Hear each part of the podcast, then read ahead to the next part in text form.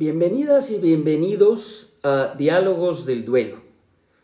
Este es nuestro segundo programa, con mucho gusto estamos recibiéndolos donde quiera que estén. Bienvenidas y bienvenidos. Este es un tema muy emocionante, muy importante, en donde vamos a empezar este nuevo episodio que hemos titulado Pechos llenos, brazos vacíos. Esta frase que es contundente es para hablar precisamente del duelo perinatal o el duelo gestacional. Ahorita voy a presentar a quienes eh, están con nosotros, que vamos a poder eh, eh, platicar en varios segmentos, en varias partes, para tener una idea lo más clara posible en este primer programa de los conceptos fundamentales del duelo perinatal y cómo lo podemos entender, cómo lo podemos sentir, cómo lo podemos analizar. Entonces, primero quiero presentar a una querida amiga que tiene ya un buen tiempo en, este tema, sobre todo desde la lactancia materna. Ella tiene una especialidad o, o una parte de las redes sociales que se llama Maternidad Sustentable y me da mucho gusto y me siento muy honrado que estés aquí, Miriam del Toral. Gracias por estar aquí en Diálogos del Duelo. Muchísimas gracias, Pablito. Encantada de estar aquí con nuestras valiosas invitadas. Gracias. Y obviamente, miren, contigo quiero tener primero un pequeño diálogo antes de presentar a nuestras amigas para poder establecer eh, nuestras amigas que nos van a ver y que están viendo este programa, este podcast. ¿Cómo podríamos analizar para entender qué es un duelo perinatal y cómo lo distinguimos del duelo gestacional? Correcto. Mira, eh, el duelo gestacional tendríamos que empezar por ahí. El duelo gestacional eh, se considera aquel que se da en útero. Se la llamó durante muchos años, incluso todavía en la OMS, se encuentra como muerte fetal. Eh, este término está acuñado de duelo gestacional de pocos años acá por Mónica Álvarez en España.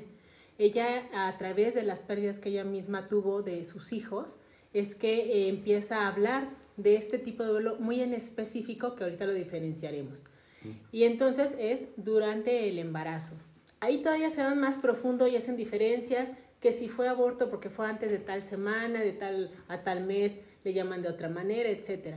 Pero en general lo podríamos abarcar aquel que se da durante la gestación. Perinatal se considera al nacer. Es decir, ese bebé nace, vive minutos, horas, días y fallece. Y el duelo neonatal es aquel que se da en las siguientes semanas. Algunos lo acuñan hasta los 28 días eh, como el duelo neonatal. Yo en particular, Miriam, pienso que este es bastante subjetivo y variable, dado que a una persona su bebé puede tener dos años, ¿no? Y para él, o para ellos, seguía siendo un bebé entonces todavía lo, lo alcanzan a, a, sentir dentro de este duelo neonatal. Esa sería como la diferenciación entre ellos. ¿Tendríamos que diferenciar el duelo neonatal del duelo infantil? Creo que sí, porque eh, estamos hablando del duelo infantil, es en etapas un poquito más avanzadas, donde han tenido ya oportunidad. ¿Mayores de cuánto? Es lo que te decía de la subjetividad, porque si para mí mi bebé tenía dos años, pues era mi bebé y lo puedo estar considerando neonatal. Pero eh, a lo que voy es que para los papás estos términos verdaderamente les valen sombrilla, porque su dolor es su dolor. Hay, hay mamás que su bebé se murió a los 40 años, ¿no? Y a lo mejor tenía una discapacidad y lo atendían como si fuera un bebé porque no era autosuficiente y para ellos lo consideraban así. Pero vaya, y eso ya es rayar en los objetivos. ¿Sirve de algo hacer una clasificación? Yo creo este que donde sí es eh, prudente es entre gestacional y, eh, y neonatal. O sea, porque es todavía más desautorizado un duelo gestacional. ¿Por qué? Porque si tenía pocas semanas, a veces nadie más había enterado que estaba embarazada esa mujer, que estaba ya consiguiendo una vida con sus hijos, más que ella y tal vez su pareja. O si tenía unas cuantas semanas y apenas se le notaba, normalmente, fíjate aquí, ah, perdón, aquí meter mi tema, mi tema feminista, pero esta, es una situación de, de violencia, el que nos dicen a las pocas semanas, no digas que estás embarazada por si lo pierdes. Sí. Porque no, no tenemos derecho a ese duelo. Pareciera que no tuviéramos derecho a ese duelo. Sí. Y eh, entonces, como que si no se te notaba, si no estaba ya la panza a reventar, si no nació, como para qué le lloras, a quién le lloras. Y entonces se vuelve todavía un duelo más callado, más desautorizado, muchas veces secreto, y que se vive en mucha soledad. Yo creo que es el duelo de los que se viven con mayor soledad sobre muchos otros, porque socialmente un niño de dos años, todo el mundo dice, no, qué barbaridad, si Pedrito lo veíamos y corría y se reía, pero Pedrito de dos meses pareciera que no tendría el mismo valor. Yo sí haría, creo que sí es importante esta diferenciación y por eso rescato mucho esta introducción del término que hace Mónica Álvarez, porque lo vivió en carne propia. Cómo no había posibilidad de ventilarlo al no haber sido nacido como lo pensamos. Sí nació, pero no llegó a sus brazos. Claro. Y esto que llamamos como desautorizado, porque este, este, es un concepto también muy importante, valga la, la, expresión, ya lo has dicho un par de veces, entender que a veces la sociedad nos tendría que estar autorizando o no a vivir a profundidad un duelo, porque estas frases que son caóticas y que son dolorosas y que nos, nos impactan, pero que no nos damos cuenta cuando decimos, eres joven, puedes volverte a embarazar, eh, eres un bebé, híjoles, y no sabemos qué dolor está causando, ¿no? Y obviamente entonces parece como que no nos autorizan vivir ese duelo. Sí, porque como que si ese hijo fuera reemplazable. Exacto. ¿No? O sea, bueno, este no se dio, no importa, es como si hubieras sembrado, no sé, una planta y, ay, se murió, compra otra, la pones, es, la, es lo mismo, no, no es lo mismo. Para esa mamá y ese papá ya hicieron un proyecto de vida con ese hijo. Y eso es parte de lo que se muere, no solamente biológicamente este ser que falleció, sino toda la expectativa de la vivencia que querían tener con esta personita. Porque a, mí a, veces me llegan mamás que verdaderamente tenían siete semanas, ¿no? Y, y en su entorno es como siete semanas, hasta un retraso normal de siete semanas, no manches. Pero para ella es, los, los une la eh, profunda tristeza porque tú lo sabes mejor que cualquiera de nosotros un duelo es un evento neuroquímico. Entonces, dile a tu cerebro que no sienta todo eso que está sintiendo, o la gente les dice que no sientan todo eso que está sintiendo, y que además laboralmente, por ejemplo, a los tres días tienen que presentarse a laborar como si no hubiera pasado nada. Eso es de las luchas sociales que tenemos que hacer, de política que se tiene que cambiar, porque ¿cómo esperan que una mamá y un papá que han perdido un bebé de los meses que sea, pueda funcionar perfectamente en su ámbito laboral y ser competente y estar concentrado y enfocado cuando hay un caos por dentro y partida el alma, ¿no? Exacto. Esto, híjoles, es algo que si se fijan, queridas amigas que nos están viendo, es algo muy doloroso, es, es, es algo muy neural que tenemos que tocar. Pero permíteme, Miriam, presentar a nuestras amigas para que también puedan ser. Y lo voy a presentar de esta manera, aunque ellas se van a presentar a sí mismas, y así lo decidimos eh, fuera del aire para que pudieran ser. Tengo aquí a mi lado derecho a Andrea Verano Morales, mamá de Aurelio. Bienvenida, Andrea. Muchas gracias, Pablo. Buenas noches. Muchas gracias por invitarme y por estar aquí conmigo. Este, efectivamente, Andrea Verano, como la estación, eh, mamá de Aurelio.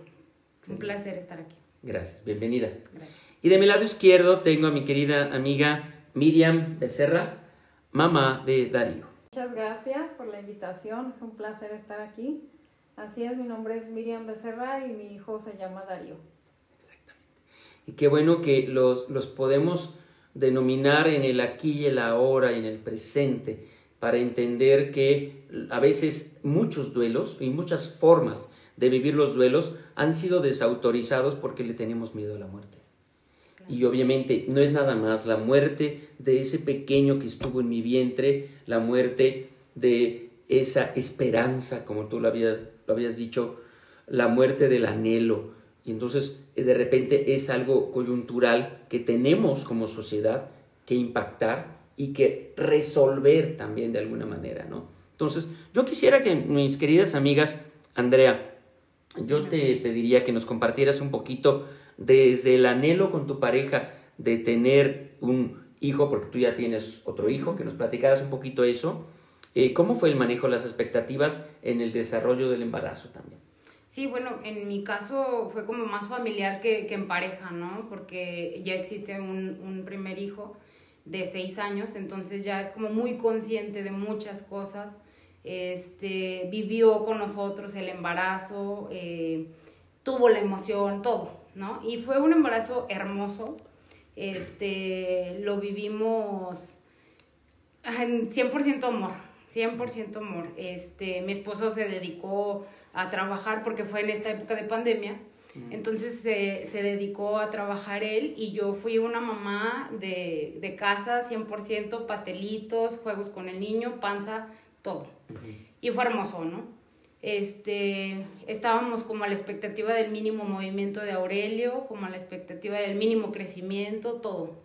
Y, y pues bueno, fue una etapa de, de amor eh, bueno, toda su vida fue una etapa de mucho amor, este, y, y, pues de mucha esperanza, de, bueno, yo ya había tenido un primer embarazo y había sido de, había nacido siete mesino, entonces este segundo embarazo pues era de alto riesgo, entonces obviamente había miedo, había este, todos muchos cuidados, todo, pero sobre todo mucho amor. Excelente. Perfecto. Vamos a ir adentrándonos más, pero Miriam, ahora yo te diría, ¿Cómo fue en tu caso eh, esa expectativa y ese manejo eh, con tu pareja también, pero cómo era esa parte? Entiendo que para ti fue obviamente tu primer hijo. Sí, Dario pues es mi primer hijo. Y mi experiencia como pareja en realidad no fue tan amorosa, porque eh, cuando yo salí embarazada yo ya estaba separada. Entonces, como un mes, dos meses después me entero que estoy embarazada y fue, fue una sorpresa para empezar muy grande, ¿no? Pero bueno, pues para no hacer eh, pues tanto, él se entera y me pide regresar y este retomar la relación porque pues había un bebé, entonces retomamos la relación. Pero dentro de la relación se vivió muchísima angustia, o sea, fue, yo en realidad viví un, un embarazo pues muy emocional, fue un embarazo completamente emocional porque siempre era subidas, bajadas, este, discusiones, mi embarazo fue muy también sintomático, tuve muchísimo síntoma, los nueve meses fue de mucho síntoma, entonces la verdad es que en este caso fue un embarazo hermoso para mí, creo que esto lo viví más yo, o sea, fue más lo viví yo mucho más, o sea, fue más intenso, el, el, el, amor se vivió más conmigo, ¿no? Y, este, y bueno, nace mi hijo y al mes muere. Aurelio eh, nació a la semana 36 porque el líquido estaba bajo. Entonces el pediatra, digo, sí, el ginecólogo dijo, hay que interrumpir el embarazo, ¿no?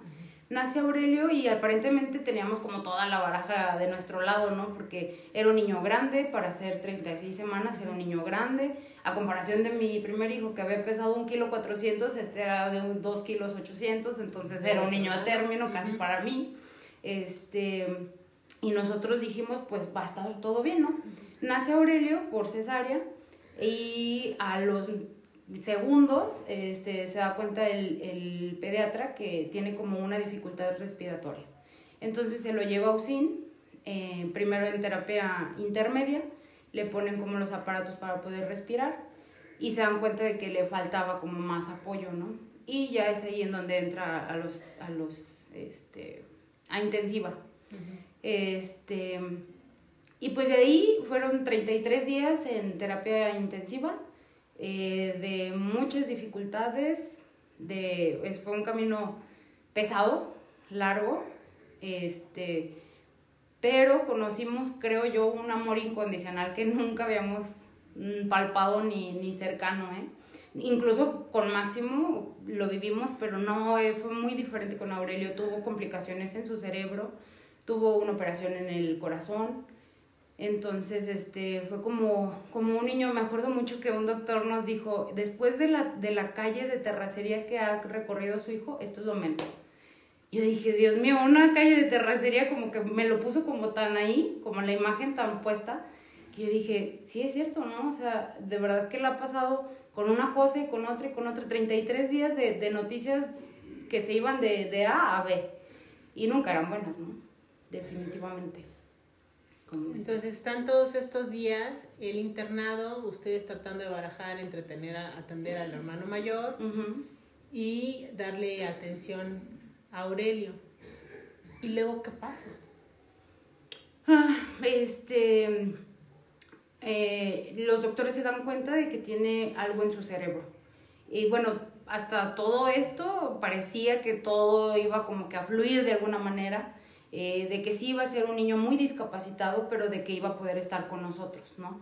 Entonces nosotros modificamos el amor en ese momento y dijimos, ok, sí, va a ser muy discapacitado, no va a tener muchas, este, va, más bien va a tener muchas dificultades, pero va a estar aquí con nosotros, ¿no? Y modificamos como todo, en nuestra historia de familiar modificamos todo, modificamos casa, modificamos en, en la cabeza, ¿no? Todo. Ah, claro. Este, y bueno, ¿cuál fue nuestra sorpresa? Que, bueno, era de muerte, ¿no? Era esto que tenía en el cerebro, que no me acuerdo cómo se llama. Este, era de, de, de vivir muy discapacitado o morir en meses, años, días, ¿no? Y fue lo que pasó. Eh, a los 33 días, Aurelio nace un 20 de abril y muere un 23 de mayo de este año. Este, y, y pues murió, murió, tuvo tres paros cardiorrespiratorios, el en tercero ya nosotros firmamos la carta de no, de no reanimación. Eso es. ¿En qué momento toman esta decisión? Desde el amor, desde un amor eh, que te decía nunca había yo experimentado. O sea, era, sí que esté con nosotros, anhelamos que esté con nosotros, claro. pero si es mejor para él, para mermar o menguar ese sufrimiento, también estamos dispuestos a, que se vaya. Sí, era, era dejarlo en este mundo con, sin disfrutar este mundo, ¿no? era, era tenerlo aquí eh, amarrado y literalmente amarrado a un cuerpo que no le iba a responder, ¿no? Que no le iba a responder para cosas mínimas, o sea, para respirar, que no le iba a responder para comer, que no le iba a responder para, para cosas que como un ser humano necesitamos mínimo, ¿no? Eh, y él no lo iba a tener, no iba a tener esa capacidad, entonces mi esposo y yo eh, decidimos juntos como pareja eh, firmar esta carta y dejar las cosas como, como deberían de ser, ¿no? No con máquinas, no con doctores, no, no forzadas, sino que si él tenía que estar aquí, eh, iba a, estar bien, o bueno, estar bien dentro de su discapacidad, pero iba a estar aquí y si no, no lo iban a reanimar, no lo iban a, a forzar a quedarse aquí, ¿no? Porque ya después de una tercera, pues ya como que ya era muy forzada la cosa. Ahora entiendo esto que dices de que la tomaron desde el amor, ¿no? No hay amor más grande que, que permitir que la otra persona deje de sufrir. Exactamente. A pesar de que no va a estar contigo, ¿no? Claro. Sí. O sea, bueno, no va a estar como tú te lo imaginabas. Que ese precio sea tan alto, ¿no? Como la vida, pues. Sí, la firma más difícil de nuestras vidas. Pero esto es una de las decisiones más complejas cuando tengo que ver desde el otro y no desde mi vacío, no desde mi soledad que me espera, ¿no? Entonces, en esa parte es, ¿cómo es que, que eh, Miriam eh, ve a Darío desde esa forma, ahora que ahora nos comparte eh, Andrea esa experiencia? porque me decías, no, no tenías tú una relación igual quizás en esa parte, entonces lo llevabas un poquito más en solitario. ¿Cómo pudiste ver por Darío antes de ver tu propio dolor? ¿Qué pasó ahí? Mm, pues yo creo que comparto mucho lo que comenta Andrea, es desde el amor, porque en realidad cuando Darío enferma, eh, pues estaba yo con él. Entonces fue a hablarle al papá y sabes que necesito que te vengas porque el niño está muy mal. Y entonces eh, pues el niño tenía una cardiopatía dilatada. Y eh, la verdad es que pasó mucho tiempo porque fue de madrugada y tardaron mucho en llegar para poder atenderlo. Entonces cuando lo empiezan a atender, fue así de, ¿saben qué? Necesito que salgan y pues el corredero, máquinas por pasillos, yo decía, ¿qué está pasando, no? Y bueno, pues fueron dos días así en donde al, desde un principio que el niño lo tuvieron que intervenir y, y, pues lo tuvieron que intubar, o sea, por la gravedad que tenía ya. Miren, una pregunta, ¿esta cardiopatía ya estaba eh, identificada previamente, diagnosticada previamente? No, realmente en el embarazo se hicieron muchas, o sea, muchos estudios, incluso se hizo el estudio morfológico y todo salió perfecto. Este, nació el niño, la revisión y todo, y todo salió perfecto. Eh, de hecho, eh, yo creo, yo ahora este, entiendo los síntomas de Darío porque él mm, se ponía de repente moradito, pero yo, mi mamá siempre me decía, es normal, es un bebé, no te preocupes, cuando lloran así se ponen. Y entonces él hacía, cuando lloraba su manita, hacía como que se detenía la manita, pero como que en ese momento que él hacía esto se detenía su llanto. Era como el espasmo. Sí, exactamente. Y este, pues se, le tuvo que cambiar la leche en ese mes tres veces. Entonces los pediatras decían, es que Darío está muy bien, come muy bien, está engordando, o sea, es un niño muy sano, solo tiene reflujo. Eso era lo que me comentaban a mí. Y entonces, pues la verdad el diagnóstico fue muy fuerte porque pues, es una cardiopatía dilatada y es el 90% que muera. O sea, fue lo primero que me dijeron. Entonces estuvo dos días en, en, este, en terapia intensiva hasta que llega el médico y me dice, ¿sabes qué? Miriam, necesito que, pues, que te despidas de Darío porque ya no aguanta y creo que te está esperando. Y entonces ahí es donde entra pues el amor, la, muchas cosas, porque yo decía, ¿cómo es posible que yo despida a mi hijo si lo acabo de recibir casi? ¿No? Y entonces sí fue como que, pues el, el negociar con, con, pues conmigo, ¿no? El decir, pues ya me dijeron que Darío está sufriendo, no puedo permitir que mi hijo sufra, que siga sufriendo. Entonces a mí sí me tocó entrar eh, a despedirme de él, tomé su mano, igual su papá también entró, entramos los dos, tomamos su mano y empezamos a hablar con él. Entonces cuando me toca a mí hablar con él fue, ¿sabes qué, Darío? Pues me duele mucho esta situación, pero no tolero ya verte tampoco así.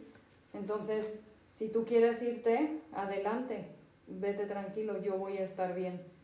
Entonces, eso pasó como a las 11 de la noche y Darío cae en paro a las 12 y media, una de la mañana. Entonces, ahí es donde yo compruebo el amor tan grande de Darío hacia mí y de, del amor tan grande que yo también pues hay que tener para dejar dejarlos ir, ¿no? Y Ustedes también firmaron esta, esta carta de... Sí, yo también tuve que firmar, o sea, se, se, tuvo que firmar y también a él le dieron reanimaciones.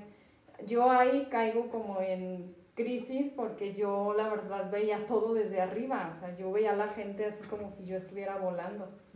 Y entonces caigo en un sueño profundo, cuando Darío muere, yo en ese mismo momento caigo en un sueño profundo Después despierto y veo al doctor hacia lo lejos esperándome y acá mi pareja pidiéndome que entráramos a ver a Darío. Entonces yo así de, no, ¿por qué me despiertas? Estoy dormida, déjame dormir. No, ven, necesitamos entrar a ver a Darío. Obviamente él ya sabía que había fallecido Darío. Entonces ya llegamos y el, el doctor enfrente ya me dice, Miriam, ¿sabes qué? Darío cayó en paro a las 1.35, solo que estabas muy dormida, no te podíamos despertar, pero necesito que entres a despedirte finalmente de él porque se nos fue nuestro bebé, Y pues ya, ahí entro. Y algo que a mí sí me impactó mucho fue ver, ver a Darío tan rígido, ¿no? Porque la enfermera lo agarra y Darío ya no se movía, o sea, era como una tablita, literalmente. Y entonces sí fue muy impactante, pero también en ese momento pude ver la luz tan grande de mi hijo porque su expresión era de agradecimiento, así de un ángel hermoso, o sea, era, se veía increíble mi hijo. Y creo que ahí fue donde yo me tranquilicé. Te dio paz. Me dio muchísima paz. O sea, ahí fue donde yo dije, creo que fue la mejor decisión, o sea, porque... Pero qué importante, Miriam, para que podamos entender cuál es la participación de las instituciones, cuál es la participación de los médicos, para poder fluir de una manera mucho más humanitaria que la que hasta ahorita hemos tenido. Siento que hay avances, pero no son los suficientes. Sí, fíjate que este tema del de, duelo gestacional, perinatal y neonatal eh, es una de las tareas pendientes, justamente es el personal de salud yo, de, los testimonios de ustedes, rescato que son médicos que estuvieron como también pensando en sus hijos. O sea, no nada más en, ah, no, tiene que salvarse porque nosotros somos médicos y tenemos que salvarlo, sino pensando incluso en su calidad de vida posterior y con esta franqueza, más no rudeza, al decirles, esta es la situación. Y yo también, eh, eh, precisamente hablando de huecos, siendo asesora de lactancia, tengo que tocar este tema porque ese es algo que también es uno de los duelos muy callados. ¿Qué les dijeron o cómo fue el manejo de las lactancias de sus hijos? ¿Cómo fue? Si quieres empezar, Andrea. Bueno, yo soy una vaca lechera desde mi primer embarazo, o sea, doy muchísima leche. Entonces, este, eso a mí me daba como mucho consuelo porque yo en mi primera experiencia había sentido que mi leche era la que la había como que levantado, ¿no? Porque en el caso de Máximo lo que necesitaba era peso. Entonces al tener una buena leche, pues le estaba dando como un, un buen alimento, ¿no? Entonces, este, en el caso de Aurelio, pues yo estaba emocionada con, con la lactancia. Eh, me, me, sacaba la leche con, con el, ¿El, extractor? ajá, con el extractor este, tenía muchísima leche y llevaba yo leche, pero Aurelio, en el caso de Aurelio, mmm, no pudo comer casi. Se mantuvo en ayuno. Exactamente. Le daban leche y luego caía en ayuno otra vez. Y, y, luego le daban dos tomas de leche y luego otra vez en ayuno. Yo creo que Aurelio comió de lo que yo me saqué en tres días de leche, 33 días de lo que él vivió, ¿no? Entonces, este, pues la lactancia yo la cuidé muchísimo o sea, sí cuide mucho la leche, esta parte de no, o sea, no te puedes no estresar, ¿no? Es, es imposible, pero, pero como de comer, que no chile, que muchas cosas, ¿no? O sea, lo que te dicen, todo lo que me dijeron, yo lo hacía. Este, muchos cuidados, pues. Mm, cuando muere Aurelio, esa fue como una lactancia interrumpida muy brusca. Porque el día que muere Aurelio, yo me acuerdo que tenía las bubis llenas de leche, ¿no? Y, y el extractor en la casa, ¿no? Entonces, este, ese día yo, mm, una amiga llegó y me dijo, ¿sabes qué, qué vas a hacer con tu leche, no? Que es sumamente importante el entorno, ¿no? Yo estuve rodeada de un entorno muy inteligente y que me apoyó en muchas cosas, ¿no? Y me dijo mi amiga, ¿qué vas a hacer con tu leche? Le dije, no sé, pero me duele ya el busto muchísimo, ¿no? Porque es un dolor impresionante. Este, le dije, no, pero no sé y me dijo, yo traigo unas pastillas, ten, tómatelas, vas a querer seguir sacando la leche o si no, estas pastillas te lo van a quitar, pero hay que sacar la leche, ¿no? Entonces, este, fue en ese momento donde yo dije, ah, sí es cierto, o sea, ya, ya, hasta aquí, ¿no? Ya la producción. Yo traté de donar mi leche porque tenía el congelador lleno de leche, este, pero entre mi dolor, entre una cosa y otra, no, no, no encontré los medios para donar la leche busqué a una conocida, pero no se dio, este, y pues tiré la leche. Entonces, esa fue como mi experiencia con la lactancia en el caso de... ¿Qué sentiste tirar tu leche? Uf. ¿Otro, ¿Otro duelo? Otro duelo, sí. Otro duelo. Sí, y de ahí viene el nombre que le hemos dado a este episodio cuando decimos pechos llenos, brazos vacíos. Entonces esto es complicado para entender. Si, no lo, si, si lo empezamos a ver como comunidad para poder integrarnos socialmente y no ver cada caso aislado, porque si no, obviamente, por, por una mujer, por una madre que viva esto, eh, entender cómo están las otras madres. Porque en, en, el duelo normalmente hay una condición de eh, enojo natural contra aquellas madres que sí tienen a su crío, y que yo no lo tengo. Entonces, esto en todos los duelos eh, se da. ¿Por qué aquella sí y yo no? Entonces, ¿esto cómo lo viviste tú, Miriam? Mm, para mí sí fue muy fuerte porque, y lo sigo viviendo, en el aspecto en el que a mí me duele mucho ver niños abandonados, ¿no? Es donde yo digo, ¿por qué? O sea, me, me hago mucho esa pregunta eh, y hay veces que a mí, por ejemplo, yo elegí donar la, toda la ropa de Darío y la llevé a una casa cuna. Y entonces cuando me toca ir, eh, resulta que había un niño de la edad de Darío y el niño abandonado con neumonía. Entonces llego, veo al niño y, y, pues el niño sin los brazos de su mamá y yo necesitando a mi hijo, sí fue mucho dolor. Yo la verdad es que no quise comentar que Darío acababa de fallecer porque no me iban a dejar entrar, o sea, de hecho lo tienen como un protocolo.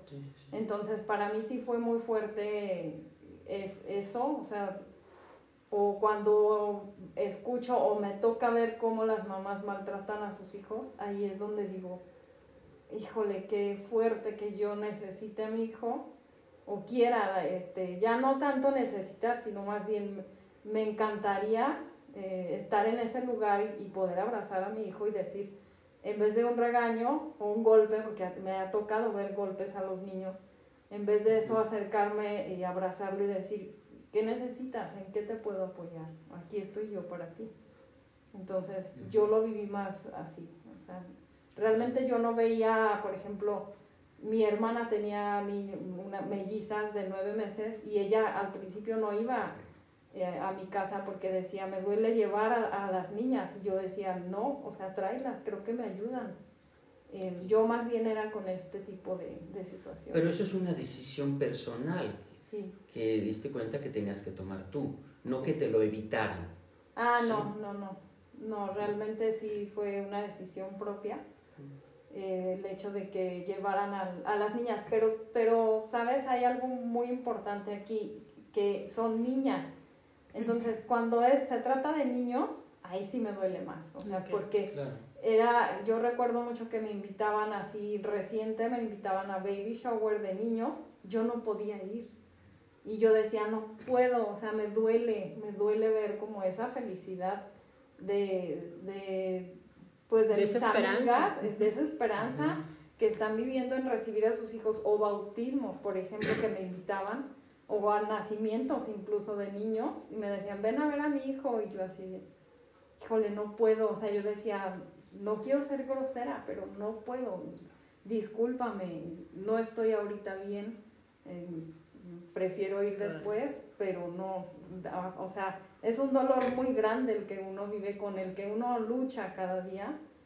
Y cuando le echas como este otro tipo de cosas, dices, no puedo cargarme más de lo que tengo, ¿no? Porque sí es aprender a vivir un día a la vez con el dolor. Entonces sí, sí también aprendes a elegir qué cosas cargar y qué cosas de plano decir, no, no, no, lo quiero para mí, ¿no? Y ese es autocuidado, ¿eh? es ese, ese autoconocimiento que te permite decir, esto lo puedo tolerar, puedo estar con esto y con, esto, no, y respetarte. ¿no? Sí, totalmente. Hace rato, Miriam, mencionabas que a, a, Darío le habían cambiado tres veces la leche. Así es. ¿Qué pasó ahí con esa lactancia? ¿Cómo fue guiada esa lactancia? Mira, yo sí pude darle leche, pero él nunca pudo succionar muy bien. Ahora yo entiendo que él no tenía la fuerza para... Entonces yo no entendía, yo decía, ¿por qué no me, no me agarra? Y terminaba yo sacándomela y sí se la daba, o sea, se la devoraba porque era muy tragón pero la tenía que combinar porque yo no era, no daba yo mucha leche. Entonces, cuando apenas empezaba yo a dar mucha leche, cuando Darío muere.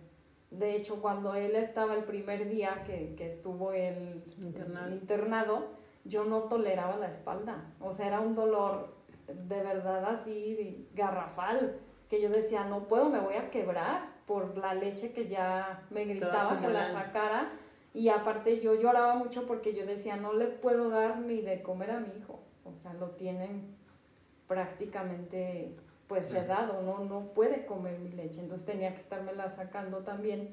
La guardé y después que murió, sí, mi mamá me dijo, ¿sabes qué? Háblale al ginecólogo para que te recete unas pastillas para que la leche se seque. Yo en mi caso tampoco tuve este apoyo o, gente cercana que me dijera, oye, ¿por qué no donas tu leche? Me hubiera encantado donar mi leche. Fíjate que eh, hago este énfasis, no solo porque sea asesora de lactancia, sino porque este es uno de los temas que suelen no tocarse en el duelo. O sea, si de plano no se habla del duelo en general, porque no, no, no, voy a saber qué hacer con ese dolor que me despierta a mí tu dolor, sino que pasa desapercibido este proceso que es fisiológico que está ahí, te guste o no te guste. Así es. Y eh, mi pregunta también es si eh, a nivel de, de, personal de salud hubo alguna guía, alguna mención, algún ofrecimiento de opciones, porque aquí oigo a Andrea diciéndole que una amiga comedida le dice, acá tu mamá te refiere, pero no les dan más opciones de qué hacer. No, nada, de hecho, cuando yo le marco al ginecólogo, el ginecólogo fue así de, oiga doctor, este, ¿qué, qué pastillas no puedo tomar? No, pues estas. ¿Por qué, Miriam? ¿Qué pasó? No, pues Darío falleció. ¿Cómo crees? ¿Qué le pasó? El niño estaba muy bien pues tuvo una cardiopatía dilatada y su respuesta fue, lo siento mucho, ya tendrás otro bebé. De hecho, el mismo ginecólogo me lo dijo, ¿no? Entonces ahí es donde se empieza y dice... Sí, es donde te quieres jalar el cabello porque dices, bueno, o sea, es que no fue una taza la que se rompió. Así es. Entonces, eh, entonces eh, lo que decía hace rato uh, Pablo, ese tirar la leche es otro duelo. Sí, porque es como tirar a mi hijo, o sea, es una parte de su alimento divino, ¿no? Sí, sí, sí. Entonces, eh, de ahí la importancia de abrir estos canales de difusión, de ahí la importancia de hacer estos programas, no para hablar del morbo de la muerte, sino de qué hacemos, cómo, cómo otras mamás pueden vivirlo diferente a través de estas vivencias que si bien han sido sumamente dolorosas, sirven para honrar la vida de sus hijos. Entonces, que sepan que en todo Guanajuato, nos van a escuchar en todo el mundo, pero en Guanajuato hay un banco de leche y en muchísimos estados de nuestra república y del mundo hay bancos de leche. Tendrían que buscar en su comunidad si, si existe. Y el paso siguiente eh, sería seguir insistiendo con el personal de salud que está en estos ámbitos, ginecólogos, pediatras, neonatólogos, trabajadores sociales de los hospitales en general. Las mamás sí o sí van a tener presencia de leche ¿Qué vamos a hacer para atenderles también eso? Para que no caigan en mastitis, estos dolores que estás refiriendo, este, esta tensión en el pecho, porque al dolor del alma se suma el dolor físico. Y entonces ya no sabes cómo tramitarlo, porque además es habrá los abrazos, no sé qué, todo esto genera oxitocina, entonces mayor reflejo de eyección, agravando la situación. entonces tendría que haber un manejo integral que incluye qué hacer con la leche de un bebé que muere. Sí, totalmente. Y no solamente porque ya no va a ser para él, sino que sepan que hay más opciones. Y ahí es donde le das también otro significado a, la muerte de nuestros hijos, ¿no? Das vida. honrar exactamente la vida dándola, donándola a otra persona que lo puede recibir. Y ahí manejas algo que en psicología o psicoterapia llamamos la sublimación por compensación. Así es. Entonces, acabas de generar vida, o sea, es un acto de generatividad no de generosidad, sino que acabamos de generar. Y el asunto es que, que no se rompa de tajo para poder seguir generando lo que mi propio crío me pudo motivar, porque obviamente no viene aislado, ¿no? Sí. El, el, asunto, o sea, si estás dando leche, obviamente es por un proceso precisamente que se dio en el momento de dar vida. Y aquí hay una iniciativa que se llama eh, Iniciativa Rubén, de una mamá española, que ella ah, tuvo un proceso similar al que ustedes eh, vieron, de, que su bebé estuvo internado, eh, eh, o sea, vivió, estuvo internado, ella estuvo sacando su leche, muere y no le permiten donar su leche, porque sus, los protocolos de los bancos de leche, no lo siento, esta leche no la podemos recibir. Es una leche igual de buena que cualquiera. Claro. Y entonces ella empieza a cuestionar, ¿pero por qué? No, porque es una mamá en duelo. Y no, pero en realidad la respuesta real es que no tienen cómo acompañar a estas mamás.